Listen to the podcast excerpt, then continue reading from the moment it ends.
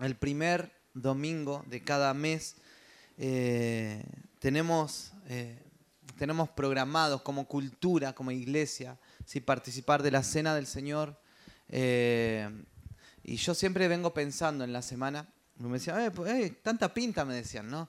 Es que hoy tengo cena del Señor, yo me preparo, le dije.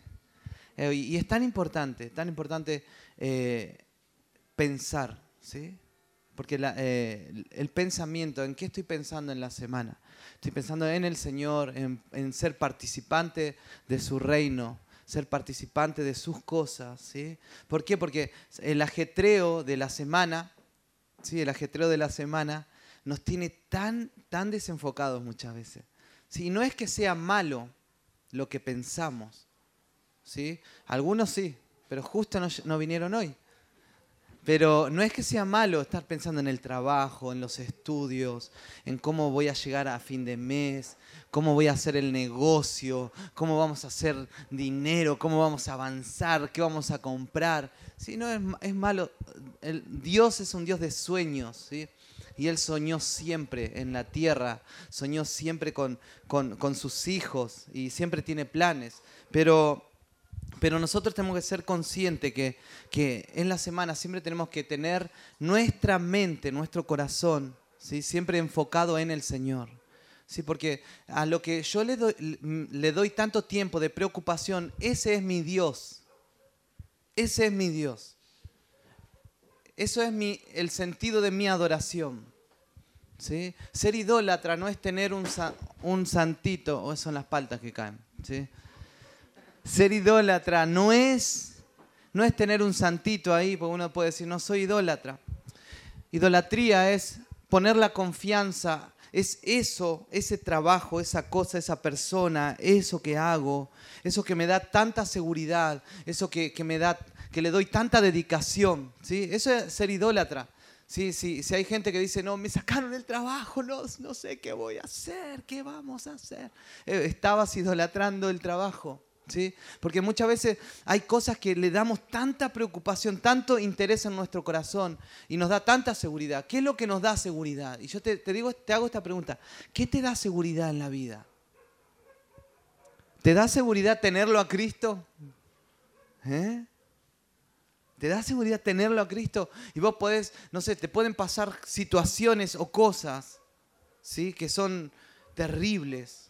Pero eso que te pasa que es terrible, no te puede sacar, no te puede hacer una persona que, deje de funcionar en la vida o que empiece a funcionar mal. Si, oh no, perdí el trabajo, ya no sé qué voy a hacer, voy a dejar de buscar a Dios porque no puedo seguir buscando a Dios porque tengo que buscar trabajo, lo más importante. no, y muchas veces le pregunto a gente, ¿y cómo va tu vida de oración? Pastor, ¿cómo, ¿cómo quiere que esté orando si estoy preocupado? ¿Cómo le voy a dar de comer a mis hijos? Idolatría. Porque eso que me da seguridad, eso que me da protección, eso que me, me hace estar tranquilo, eso es, lo, eso es el, el, objeto de mi adoración. ¿Sí? ¿Qué es el objeto de tu adoración? ¿Es realmente el Señor?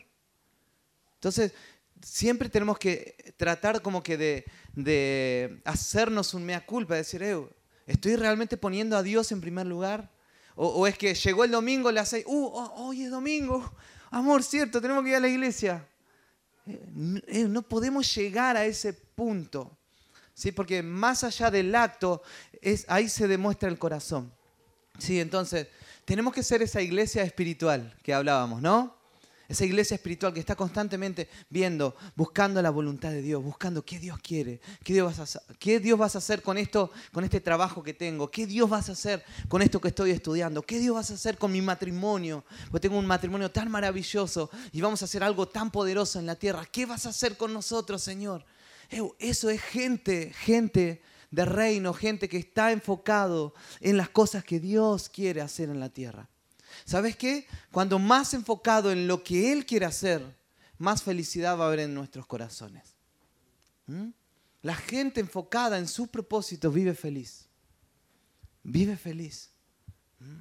Entonces necesitamos ser esa iglesia ¿sí? del Espíritu. ¿Mm?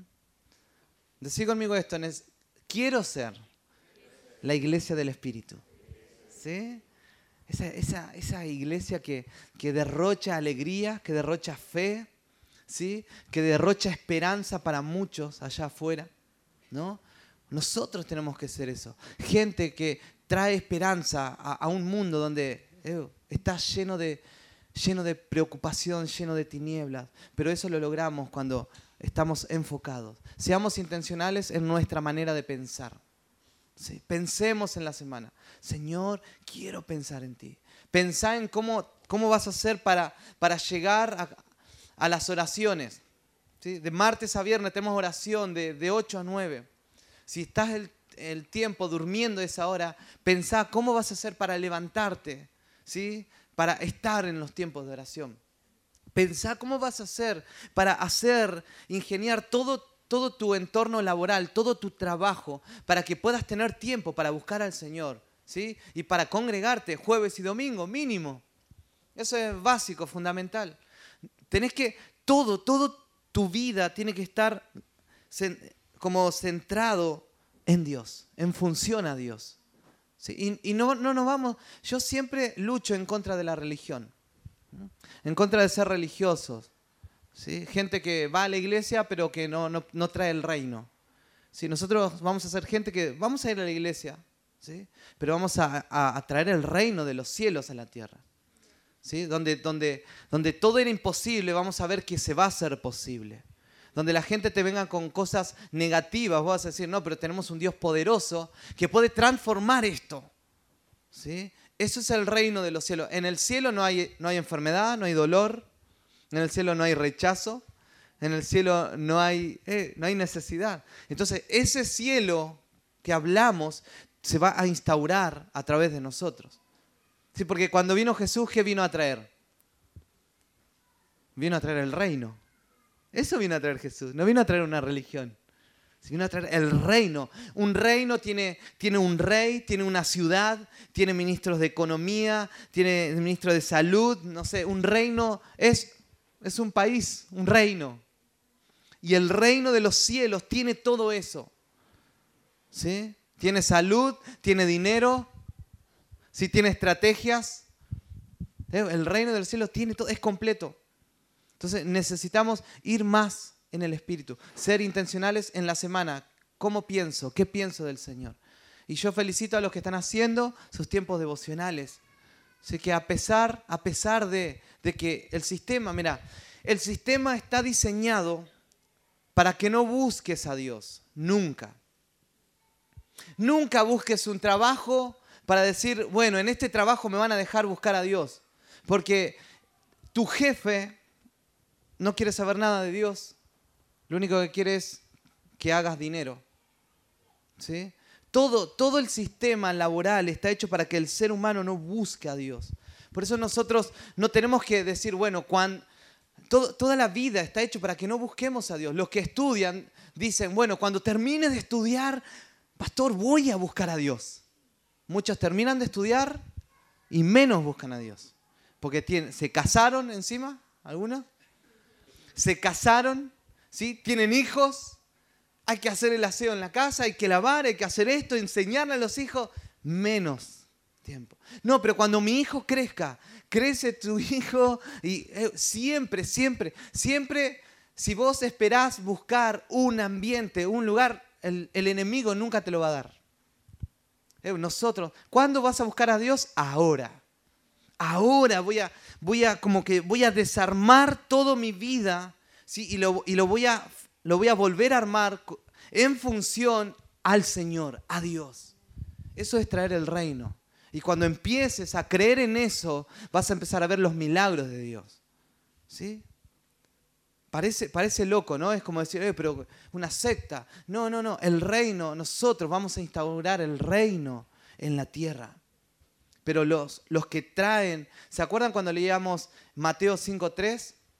Bienaventurados los pobres de espíritu, porque de ellos es el reino de los cielos. ¿Quiénes traen el reino de los cielos?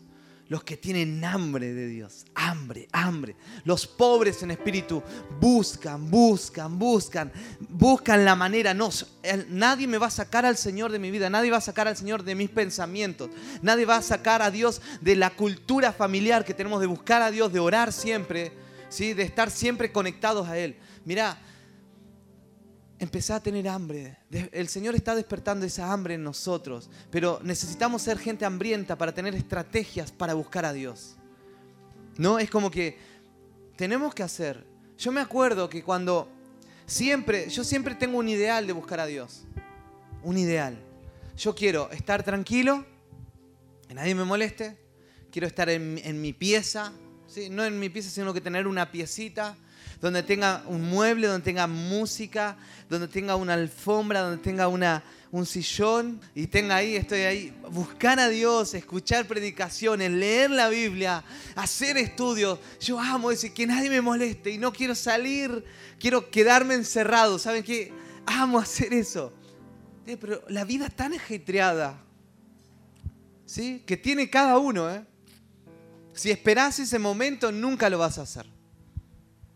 Entonces, como tenemos una vida tan ajetreada, y, digo tenemos porque vos también tenés una vida ajetreada, tengo que cranear constantemente cómo voy a buscar a Dios.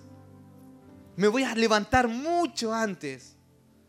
¿Sí? Para, para leer, para estar en tiempo. Ahora, gracias a Dios, el Señor me ha llevado a poder tener más intimidad cuando vengo a los tiempos de oración. De 7 a 8. Yo antes mis devocionales era temprano orar, leer la Biblia temprano.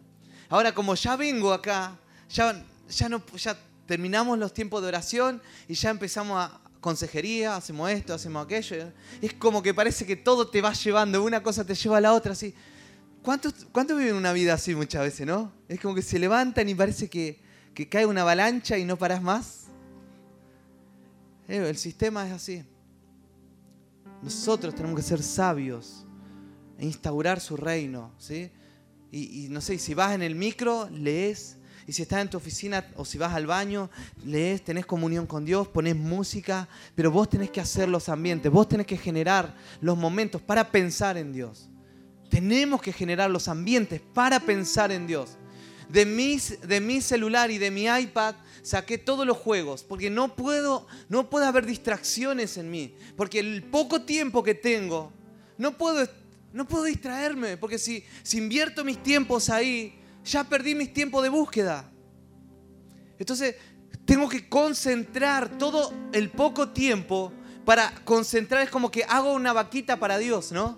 Vaquita de tiempo para Dios. Y empezás así, juntás todos los tiempos y decís, Señor, este es, esta es mi ofrenda, mi tiempo. Esto es mi ofrenda. Entonces, el sistema no nos va a dejar buscar a Dios, pero nosotros somos gente que vencemos al sistema. ¿sí? Vamos a vencer al sistema. Si el Señor te va a, multiplicar el dinero, ¿sí? y no vas, a, no vas a decir, porque siempre hablamos y decimos esto, no podés hacer horas extras si te saca de buscar a Dios. Preferible ganar un poco menos, pero tener la presencia de Dios. ¿Sí? Porque no se compara. La presencia de Dios con un poquito más de dinero. No se compara. Porque estás poniendo a Dios del dinero, que es más importante que a tu Dios, el creador de todas las cosas.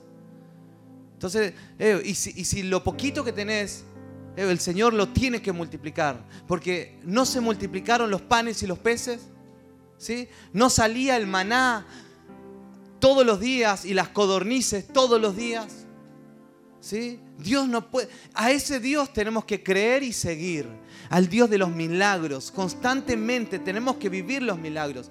Pero si no hacemos cosas locas por el Señor, ¿cómo vamos a ver milagros? ¿Cómo vamos a ver milagros? ¿Sí? Entonces necesitamos ser esa iglesia loca por Él. ¿sí? Y vas a salir del común de los cristianos. ¿Mm? ¿Cuánto dicen amén? Vamos a salir del común de los cristianos y te van a decir, ¿cómo tenés tiempo? ¿Cómo tenés tanta devoción por Dios? ¿Cómo buscas tanto? ¿Cómo te veo tan apasionado y te veo que estudiás, trabajás y encima servís y encima tocas y encima vas a hacer evangelismo? ¡Wow! Y encima tenés casa de paz y encima tenés una alegría enorme en tu rostro. No lo puedo creer. Eso es, eso es solamente el Espíritu. Esa es la iglesia del Espíritu, donde vos decís, ¿cómo se multiplica el tiempo? ¿Cómo me saco buenas notas? ¿Cómo puede ser que, esté tan diferente? ¿Cómo puede ser que vea resultados? ahí vamos a ver, los milagros se van a originar cuando nosotros hagamos ambientes de milagros. ¿Y cómo es el ambiente de milagros? Donde digo, no tomo horas extras porque me saca de buscar a Dios. No sé cómo Dios lo vas a hacer, ¿sí? pero yo te pongo en primer lugar. No sé cómo lo vas a hacer. Yo tengo miedo, pero confío en vos. Busca mi reino y mi justicia y todo va a ser añadido. ¿Y esa palabra es verdad o es una frase bonita para ponerla en Facebook? ¿Es verdad? Tenemos que activar el reino de los cielos. Tenemos que vivir. Yo, soy una persona que, me considero como niño. Cuando leo una palabra, lo creo porque el Espíritu me da una convicción y yo creo. Y me he encontrado con muchos cristianos que no creen tanto en las palabras, no, lo aplican, no lo ponen como algo práctico, sino que es una información. Pero lo práctico está en vivirlo. Lo práctico está en, eh, en arriesgarse. Hay que arriesgarse. ¿A cuántos le ha pasado eso? No, hoy pastor no voy porque por ahí se me va a enfermar mi hijo, mi hija. Eh, ¿Y tu Dios no sana? ¿Tu Dios no hace milagros? No, pastor, porque te puede agarrar un virus en la iglesia. Y lo llevas al hospital, lo llevas al mall, lo llevas al jardín. Pero en la iglesia están todos los que tienen los virus. Entonces, eh, ¿en qué Dios estoy creyendo? ¿Sí? Porque la cultura, pues estoy haciendo una cultura con mi manera de pensar. Entonces yo tengo que desafiar el milagro, ¿sí? Constantemente vivir de milagro en milagro. No, es, no vamos a ser inconscientes, ¿sí? Vamos a hacer algo que Dios no nos manda hacer, pero, pero hay cosas que son fundamentales. Son como, son como los, los pasos, los primeros pasos. Y las cosas fundamentales son eh, poner a Dios en primer lugar, no dejar de congregarte, ¿sí? No dejar de congregarte por, por plata, no dejar de congregarte porque tenés miedo, no dejar de orar, no dejar de leer la Biblia, no dejar de compartir a Cristo. Son cosas fundamentales. Y, si vos dejaste de hacer estas cosas, es porque no estás aplicando el reino en la vida. Tenemos que vivir el reino. Tenemos que arriesgarnos, arriesguémonos, seamos la iglesia del Espíritu y no la iglesia natural. La iglesia que, en el Espíritu, cuando el Señor ve, eh, ve, ve, la iglesia, la ve en el Espíritu, la ve llena de amor y de pasión por Él, no, la ve imperfecta. ¿Sabes qué? Me ha pasado que yo digo, yo veo a la iglesia y cuando la veo en el Espíritu es hermosa, llena de fe, llena de, amor. Pero cuando la veo en lo natural, es quejumbrosa, tiene poca fe, Dice, no, pastor, ¿sabes qué me pasó esto con aquella persona, con aquello? Es lo natural. ¿Sabes qué? Cada uno tenemos un carácter que el Señor va a ir formando y transformando. ¿Sí? Cada uno tenemos algo que vamos a, ir cambiando. Sí, pero no bajemos los brazos de seguir buscando. De seguir buscando ser transformados también por el Señor. ¿Sí? Pues el Señor te va a transformar. Va a transformar nuestra mentalidad natural que nos hace tener miedo. Y por el miedo dejamos de servir y de establecer su reino en la tierra. ¿Sí? Y yo le hablo a una iglesia llena del Espíritu Santo, llena de amor y devoción por el Señor. Una iglesia que ora, a pesar de que los jefes le digan, mira, no te voy a dar permiso. Una iglesia que dice, me voy al, me voy al baño, tengo aunque sea mi, mi hora de colación, pero ahí voy a buscar a Dios. Una iglesia como Daniel que decía, hay que dejar de orar y hay que doblarse ante Nabucodonosor. porque a los que lo hacen los vamos a prender fuego. Eh, no me importa. No me importa perder la vida por el reino. No me importa porque sé que tengo un Dios poderoso que va a hacer algo. y si no lo hace, me voy con Él. Ese es el Dios que tenemos. Un Dios tan poderoso, tan glorioso. Y vamos a ver los milagros en el Señor. Sí, pero dispongamos el corazón. Ahora sí voy a leer el versículo. Filipenses capítulo 1. Versículo 3 dice, doy gracias a mi Dios cada vez que me acuerdo de ustedes.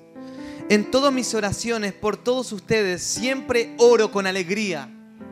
Pablo orando por la iglesia. Siempre oro con alegría. Es lo que me pasa a mí. Cuando el Señor me lleva a orar por ustedes, oro con alegría. ¿Sí? ¿Sabían eso? ¿Sí? ¿Saben que en los tiempos de oración, muchas veces estoy orando ahí, el Señor me trae familias específicas, matrimonios, personas, me trae sus rostros, sus caras. Digo, Señor, consúmelos, llénalos de fuego.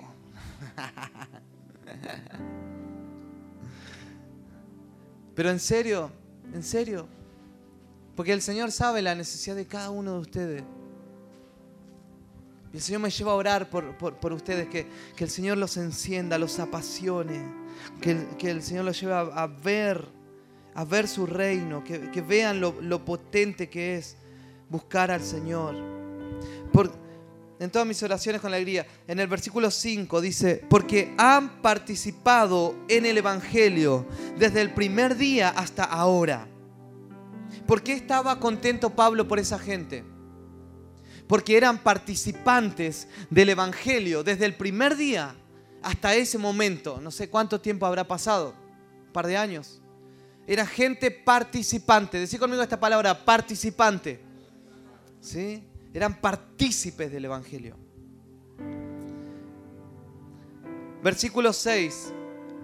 Estoy convencido de esto.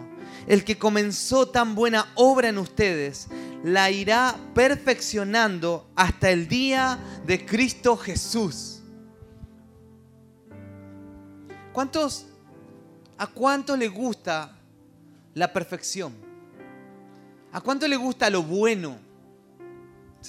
¿A cuánto le gusta, yo aprendí acá, pero sé que voy a ser un capo en esto, un genio? ¿Cuántos dicen, mira, aunque mi comienzo haya sido pequeño, mi final va a ser, pero tremendo? Esa es la vida del reino. La vida del reino comienza en algo pequeño, como una semilla, y se hace, se hace un árbol frondoso, un árbol lleno de frutos, que le da sombra a la gente, y donde vienen los pájaros a poner un nido. ¿Sí? El reino de los cielos comienza pequeño, todo comienza pequeño en el Señor, pero ¿saben qué? Esto, esto avanza, avanza, avanza, avanza. Esto no para, no para, no para, no para. Yo conozco un evangelio que no ha parado desde, desde que conocí a Cristo. Hace 20 años. Imagínate 20 años que conozco. 20 años que me metí en este tete. 20 años que he visto el avance de, su reino dentro de mi corazón. El, el avance del Señor dentro mío. Y cada año que pasa, ¿saben qué? Me siento más apasionado por el Señor. Cada año que pasa, yo veo más al Señor, veo más su favor, veo más su alegría, vivo más con gozo en el Señor. Y no tiene nada que ver con lo que tengas acá en el bolsillo o los bienes que puedas tener en la tierra, sino que la grandeza en el reino se ve primeramente por dentro. Porque todo lo que comienza pequeño en el corazón de cada persona, esto no para, porque dice el avance del Evangelio. Yo estoy contento por ustedes porque estuvieron desde el primer día hasta ahora. ¿sí? Y fueron participantes para que esto siga avanzando. Porque el que comenzó en ustedes la buena obra, la va a perfeccionar. Mira, Dios, tenemos un Dios de perfección. Tenemos un Dios, un Dios que, que todo, Dios quiere ver todo. Tenemos un Dios de grandeza. Tenemos un Dios potente, no tenemos un Dios pequeño. No tenemos un Dios pobre. No tenemos un Dios que, que no es detallista. Tenemos un Dios tan extravagante y tan abundante. Y a ese Dios servimos. Un Dios tan, tan poderoso que hace milagros y que nos lleva de acá para allá. Un Dios que te va a desarmar. Porque los planes que Él tiene son más altos que los tuyos. Esos son los planes que yo tengo, dice el Señor. Más alto. ¿Vos soñás algo? Bueno, yo sueño más grande que eso. Y el que comenzó la buena hora, la buena obra, la va a perfeccionar hasta el día que Cristo venga. Mira, y hasta que Cristo venga, mira, vas a, vas a ir creciendo y avanzando en su reino. ¿Cuántos creen eso? Mira, no te vas a estancar, no te vas a detener, vas a salir de la situación a donde estás, porque vas a ser participante de su reino. Y cuando participas de su reino, es como, es como que te subís al tren del Señor, yo me, se me viene esto, se me viene como un cohete. ¿Sí? Es como que pasa un cohete, ¿sí? Su reino, y es como que yo quiero ser participante. Y, así, ¡fua! Y te lleva, así, ¡fua! Porque, porque nosotros somos participantes de su reino, Él va a perfeccionar nuestra vida acá en la tierra. ¿Cuántas veces estamos dando vuelta, buscando cosas que está delante de nuestros ojos y no estamos participando en eso. Seamos participantes constantemente de su reino, ¿sí? Y Él va a perfeccionar todo en tu vida. Práctico, práctico. Si participo del Señor, de su reino, todo va a ser perfeccionado en mi vida. Va a ser perfeccionado tu matrimonio, tus sueños, tu trabajo, tus hijos, el lugar donde vas a vivir, eh, todo es, tan hermoso todo. Es tan hermoso cuando somos participantes de su reino. Todo como que se hace otra dimensión en él. Salimos de lo natural, salimos de, salimos de lo escaso, salimos de lo pequeño, salimos de lo imposible y empezamos a ver todo, todo es posible con Él. Tres cosas en las que los filipenses eran participantes del Evangelio. Y esta, y esta palabra participantes significa koinonía. ¿Escucharon alguna vez esa palabra? Koinonía. Y esta palabra koinonía tiene tres significados. Y, y estos filipenses, estos cristianos filipenses, participaban del Evangelio de tres maneras. Y hay muchas maneras. Pero de estas tres maneras y a ellos los llevaba a, ser perfeccionados en el Señor. El primero, hay una versión que dice, por vuestra contribución a la causa del Evangelio desde el primer día hasta ahora. Coinonía significa contribución. Contribución es dinero. ¿Cuántas veces dejamos de ser participantes por el dinero en el reino? ¿Cuántas veces decimos, no, ese, no voy a ir a ese evento porque es demasiado dinero? No, ¿cómo me voy a comprar de ese libro demasiado dinero? ¿Cómo voy a invertir, esa plata por un libro? seamos participantes del Evangelio. Ay, ¿cómo voy, a, ¿cómo voy a ofrendar? ¿Cómo voy a diezmar? ¿Cómo voy a hacer? ¿Cómo van a pedir plata en la iglesia?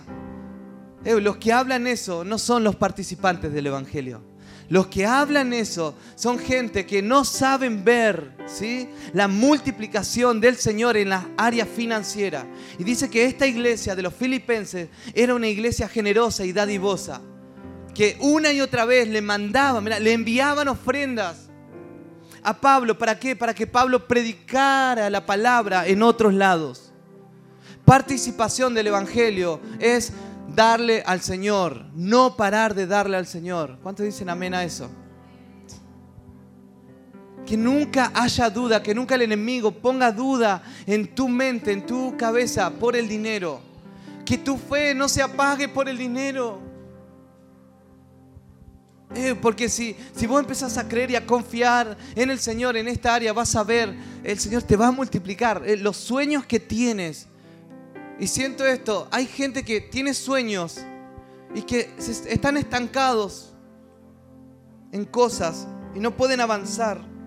¿Saben por qué? Porque han dudado del Señor en esta área. ¿Por qué digo esto? Fíjate, ¿quiénes eran perfeccionados? ¿Quiénes eran perfeccionados? Los que eran participantes. ¿Sí? ¿Quiénes eran perfeccionados? Los que participaban en esta área de financiar las cosas del reino en el Señor. Cuando vos te haces participante en esta área, en las cosas de Dios, ¿sabes qué? Tu vida va siendo perfeccionada. ¿Lo podés creer? Cuando vos sos participante, mira, el Señor empieza a multiplicar todo en tu casa. Te lo digo por experiencia. Eh, constantemente somos participantes del Evangelio en, el área financiera. ¿Y saben qué? Hemos visto la multiplicación del Señor en nuestras vidas. La comida y el vestido nunca nos falta. Los sueños, ¿sí? El Señor proveerá para eso. Eh, pero sabemos a quién servimos, sabemos a quién le damos, sabemos a quién le damos, le damos al Señor constantemente. Somos pastores que no dejamos de diezmarle al Señor, no dejamos de diezmarles a nuestros pastores. Nunca, y aunque no hemos tenido muchas veces, primero era el Señor. ¿Y sabes qué? El Señor siempre ha suplido para todo lo que necesitábamos. Eh, a ver la gloria de Dios, el milagro de Dios en el área financiera en tu vida. Si dejate desarmar, dejate desarmar tus matemáticas. Si las matemáticas naturales, ¿sí? no pueden avanzar. Muchas veces las matemáticas del cielo van a, desarmar tus matemáticas naturales. Y muchas veces uno no puede avanzar porque, porque dice, no, pero yo tengo esto, no me alcanza. ¿Sabes cuánta gente dice, bueno, viene para el Señor, eh, bueno, primero pago esto, pago esto, pago esto, pago esto, pago, pago, pago, pago. Uh, no me alcanzó para, para darle a Dios. Eso se llama matemática natural. Primero Dios, después todo lo demás. Vas a ver cómo Dios va a multiplicar. ¿Mm? Sé partícipe.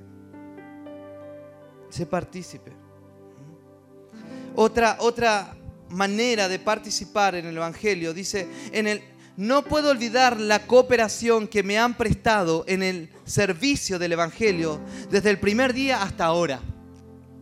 Servicio, ¿sí? Servir, servir a, la gente, servir a tus hermanos, servir cuando te dice, eh, tenés que estar allá en la puerta, tenés que estar ahí afuera, tenés que ir a evangelizar, tenés que ministrar, tenés que llegar puntual a este lugar, servicio al Señor. Nunca cuando te comprometiste con el Señor a algo, Nunca diga, uh, hoy no puedo. Compromiso con el Señor. Tiene que ser, para vos tiene que ser algo fundamental el servicio. Y no es eso en sí, sino que es la importancia que yo le doy en mi corazón a eso. Sí, yo más allá de algo externo, estoy hablando de algo, de algo muy, muy del espíritu, de algo del corazón. ¿Sí? ¿Me explico? Servicio al Señor. Seamos participantes sirviendo al Señor. Estamos yendo al hogar San José también sirviendo. Sirviendo ahí a los niños que están en ese lugar. Estamos evangelizando todos los domingos acá afuera. En las diferentes casas de paz estamos hablando de Cristo a la gente antes de las reuniones. Estamos yendo también a los hospitales, dando, dando algo. Es, es estar con la gente en ese lugar e impartirles el reino, hablarles del Señor. Hay gente que va a ser muy ministrada por tu vida, por tu servicio al Señor. Sí, los que se han apagado al servicio al Señor van a ser activados en este tiempo. ¿sí? Cuando dicen amén a eso. Y el último dice, la otra parte, por la parte que han tomado en anunciar la buena noticia desde el primer día hasta hoy. ¿Cómo soy participante del Evangelio? ¿Sí? Predicando a Cristo. Predicando a Cristo. Y haciendo esto, dice la Biblia, y así el Señor los va a perfeccionar hasta que Él venga. ¿Sabes qué? Necesitamos, y yo sentía muy fuerte esto, hay mucha gente como que anda dando vueltas. Pero ¿cómo? Y no estoy hablando de, hay gente que tiene proyectos en su vida, en su casa, en su matrimonio, eh, pero hay gente que está dando vueltas y no saben cómo ser participantes del reino en algo práctico. ¿Sabes que una de las maneras de ser práctica cuando vos compartís a Cristo, estás siendo participante de su reino? ¿Hace cuánto que dejaste de hablarle a Cristo a la gente? cuando vos estás teniendo tiempos de oración en tu casa, en tu vida, tu vida devocional, ¿sí? La vida de oración, la vida activada en la oración, en cada uno de ustedes, sabe que te hace participante del reino. Necesitamos estar concentrados en el Señor. Cuando somos participantes de congregarnos, estamos siendo participantes. ¿Y sabes qué? No te preocupes. Pero ¿cómo voy a hacer? ¿Qué voy a hacer? ¿Cuándo? ¿Cuándo? ¿Cómo? ¿Dónde? No te preocupes, porque el Señor va a perfeccionar la obra que comenzó en tu vida. Pero para, para esperar que el Señor perfeccione tu vida en esta tierra, eh, sé participante. Participa. Participa, ¿sí? Algo práctico, participo, participo. Oración, adoración, la palabra, me congrego, comparto a Cristo, participo, sé partícipe. que no se oxiden esas cosas en tu vida. Mira, cuando el cristiano deja de ser participante en la oración, en la palabra, en congregarse, en compartir a Cristo, en darle al Señor, ¿sabes qué? Se oxida el propósito. ¿Cuántos quieren ser perfeccionados por el Señor? ¿Sí? Entonces caminemos a lo que tenemos ahora en la mano. No, pastor, porque la otra iglesia, ¿sabes qué? Ahí, ahí hacen, escuelas, hacen esto, hacen aquello. Allá, no sé, tienen un jardín infantil, tienen esto. Eh, nosotros tenemos esto. Y si somos fieles en esto, el Señor nos va a perfeccionar hasta que Él venga. ¿Sí? Seamos fieles en lo poco que tenemos. Seamos fieles en la semilla que Dios nos dio. Porque el Señor nos está perfeccionando, nos está haciendo avanzar. ¿sí? Así que te invito a que podamos orar por esto.